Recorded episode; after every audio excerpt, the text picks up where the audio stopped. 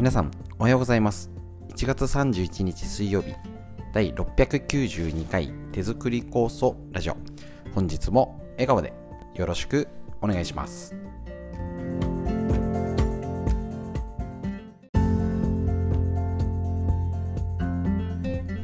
こちら手作り酵素ラジオは埼玉県本庄市にあります芦沢治療院よりお届けしております。私の母親が手作り酵素を始めて今年で40年。北海道帯広市にあります。十勝金星社。川村文夫先生に長年ご指導をいただいておりまして家族で酵素を飲み治療院ということで勉強会仕込み会などやらせていただいております。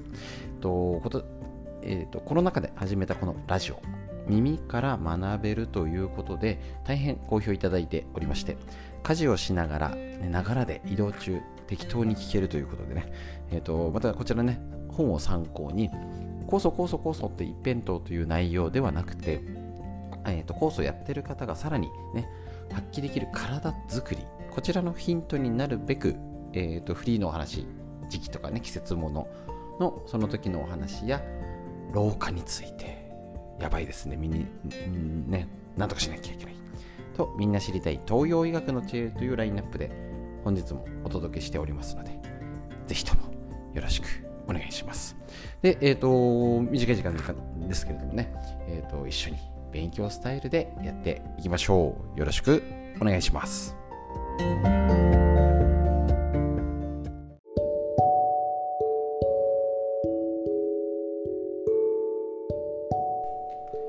はい、ということでですね、えっ、ー、と、フリーでお話しするこちらのコーナーで、えっ、と、昨日とかね、あの風もなく穏やかであったかいなんか逆に車の中だとあったかいぐらいだったんじゃないでしょうか。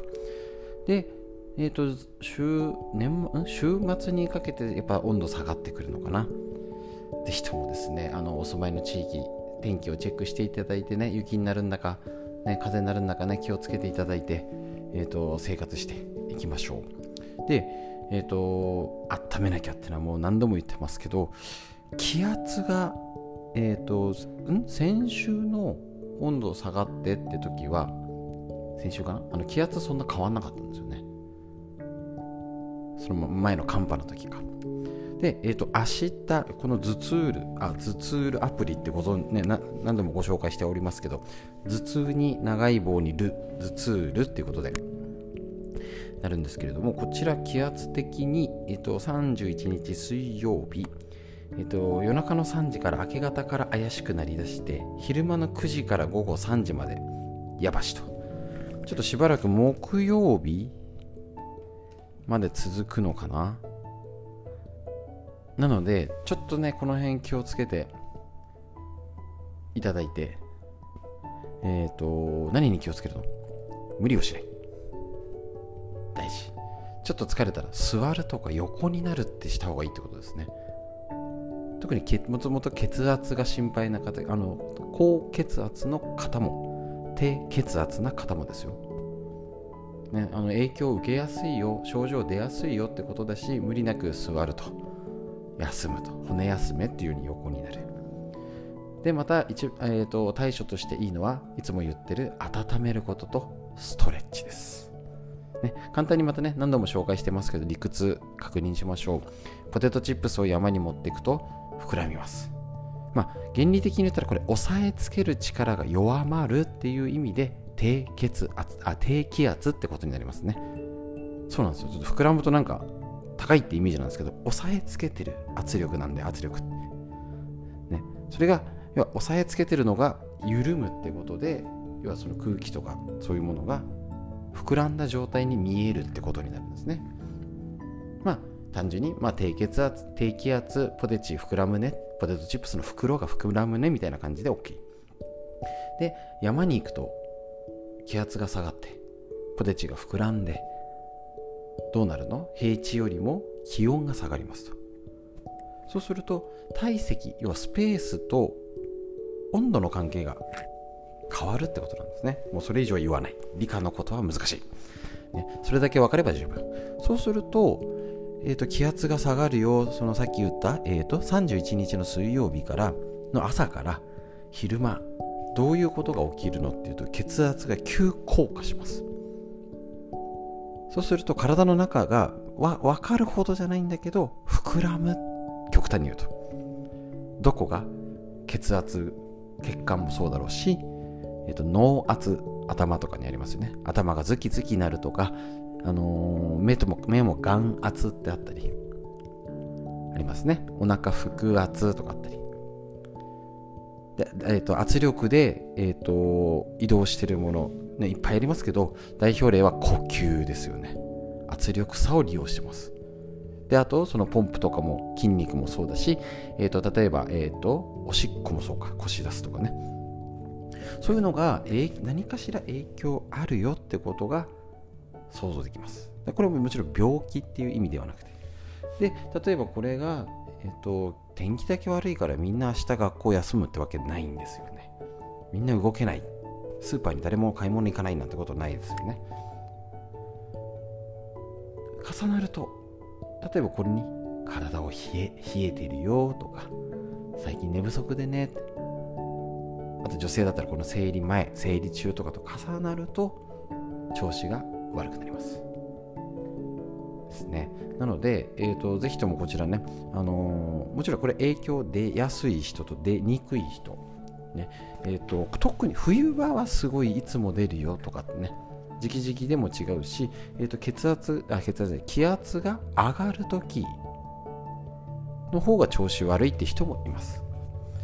ただなのであくまで目安になるんですけどこういうことの影響もちろんこれも外的環境のストレスとなりますので別に何もしてないんだけど疲れちゃってって場合もあるし、えー、といつもの通りに動いててもなんかだるいな関節が節々が痛い神経しびれ感が強いな今日はとかと重なるかどうかを実験してみましょう、ね、全員じゃなくても私は影響ある人なのかない人なのかっていうのを知っとくっていうのが大切なツールでございます。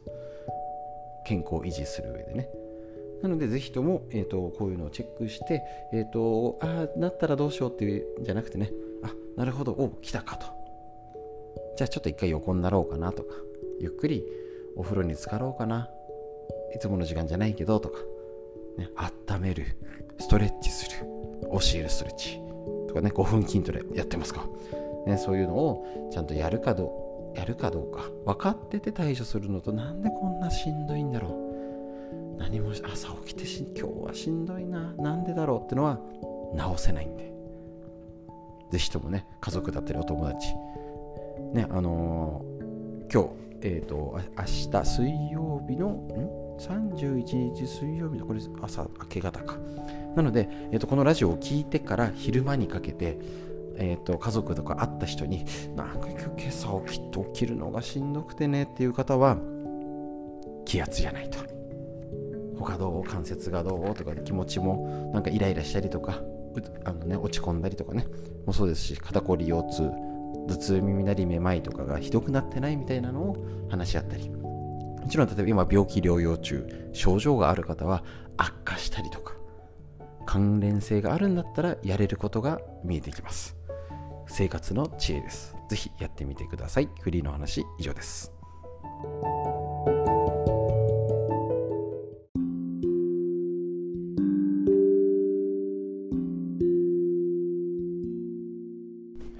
続いて面白いほどわかる老化の新常識。細胞の寿命を伸ばすコツ。老けない人はここが違うということで根頃秀幸先生のこちらの、えーと、宝島社ムック本よりご紹介。しておりまして。例えば老化についてやばいですね。知りたいですよね。要注意です、えーと、老化を防ぐ食事術っていうことで実践方法を紹介しております。大事ですね。今日のページ。脂質油を必要以上に避けるのは老化のもとだよ。今これ常識変わってますよね。不足しやすいオメガ3系を特に摂取。つまりいい油を取ろう。油は取っちゃダメは大間違い。体脂肪や脂質異常症コレステロール系ですね。になるからと何かと敬遠されがちな栄養素に脂質があります。しかし脂質の摂取を必要以上に避けていると体の老化を加速させてしまう。やってませんか？大丈夫でしょうか？脂質は重要なエネルギー源でありなおかつ細胞やホルモン脂肪の消化吸収を助ける単純の材料になります。ですね。で体体脂肪と蓄積されるあれ書いてるの？ホルモンの材料にもなりますね。えっと、体脂肪として蓄積されるのはエネルギーとしても細胞やあ書いてあった。ホルモンの材料としても使用されなかった過剰な脂質のみなんですね。蓄積されるのは。要は燃費が悪いっていうことですね。ちなみに人体は水分を取り除くと残りの40%が脂質でできている、ね、今大事な脳、ね、シャキッとしなきゃいかん、ね、ポケってらんない脳は65%も油でできていると言われております。さらに脳や神経活動のための情報伝達の役割を担うのも脂質の一種リン脂質と言われておりますので重要な役割を持つ脂質を、控えすぎると若さと健康を支える細胞やホルモンが十分に機能できずやばい。老化を促進してしまうとのこと。ですね。よく言われこれ聞いたことありますよね。不飽和脂肪酸飽和脂肪酸みたいなね。あります。飽和脂肪酸と不飽和脂肪酸の2種類に大別して摂取を減らしたいのは肉の脂身や乳製品に多く含まれる飽和脂肪酸で増やしたいの。これ大事。不飽和脂肪酸のうちオリーブオイルに豊富なね一家不飽和脂肪酸と魚などに含まれるやつ。よくねありますよね。これがオメガ3系。エゴマ油アマニ油って言われてますけどなかなかこれね取りきれないのでやっぱりこのオリーブオイルと魚をおすすめしております。青魚ね。大事ですね。この辺をしっかり摂取することですね。それが大事。ただ肉とか食べちゃダメって意味ではなくてバランスです。あくまでね。こういう食事ねもうだいぶ常識が変わっておりますからね。あのいつまでも昔こうだったでとらわれててもねしょうがない、ね、今卵なんか、ね、食べちゃダメなんてコレステロールななこと言ってる人恥ずかしいってなっちゃいますからね。上手に新しい情報を入れて、えーと、新しく入れ替えて、ねえーと、今に合ったやり方を一緒に探って勉強していきましょう。油の老化のお話以上です。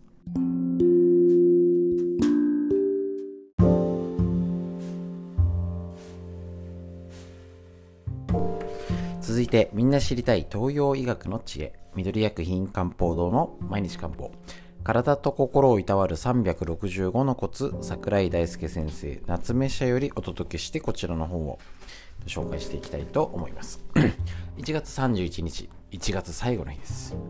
チェックしてやっていきましょう。期待状態になっていないかセルフチェック。期待とはえっ、ー、と気が滞るですね。まさしく字の書いてね。気の巡りが悪くなって停滞している状態を指します。一般的な言い方をすると自律神経系の緊張やコントロールを失った不安定な状態です。イライラしたり不安に思ったり憂鬱感や不眠などの症状がよく見られ片頭痛や胸の張りなど体のサイドに張ったような痛みを感じることもしばしば。体のサイド横側ですかね。はい活気のチェック項目。えっ、ー、と1 2 3 4なんかちょっといくつかありますけどね。これね3つ以上当てはまれば十分な期待状態です。積極的なストレス発散に努めましょうということなんですねなので、この辺ね、えっ、と、1、2、3、4、5、6、7、8、9、10、11、10言いますので、えっ、と、一度しか言わないので、よく聞いて確認してみてください。一つ目、イライラし、怒りっぽい。二つ目、意味もなく憂鬱。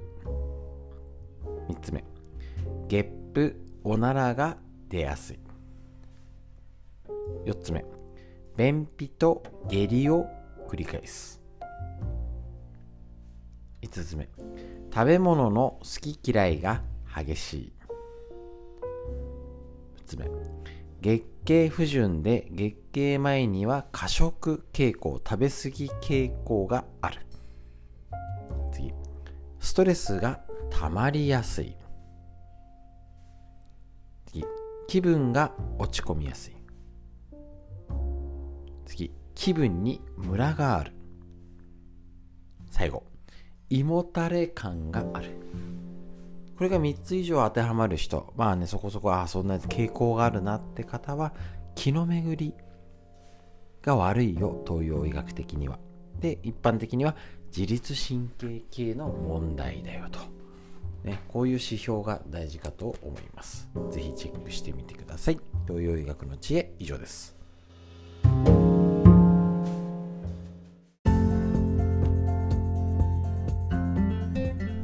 はいということでいかがでしたでしょうか。短い時間ですけれどもね少しでもねこうやって勉強すると本当にね一つ一つ勉強になりますしまたね寒くなってきたりいろいろ体をね元気にするってやっぱり難しいんだなと実感します。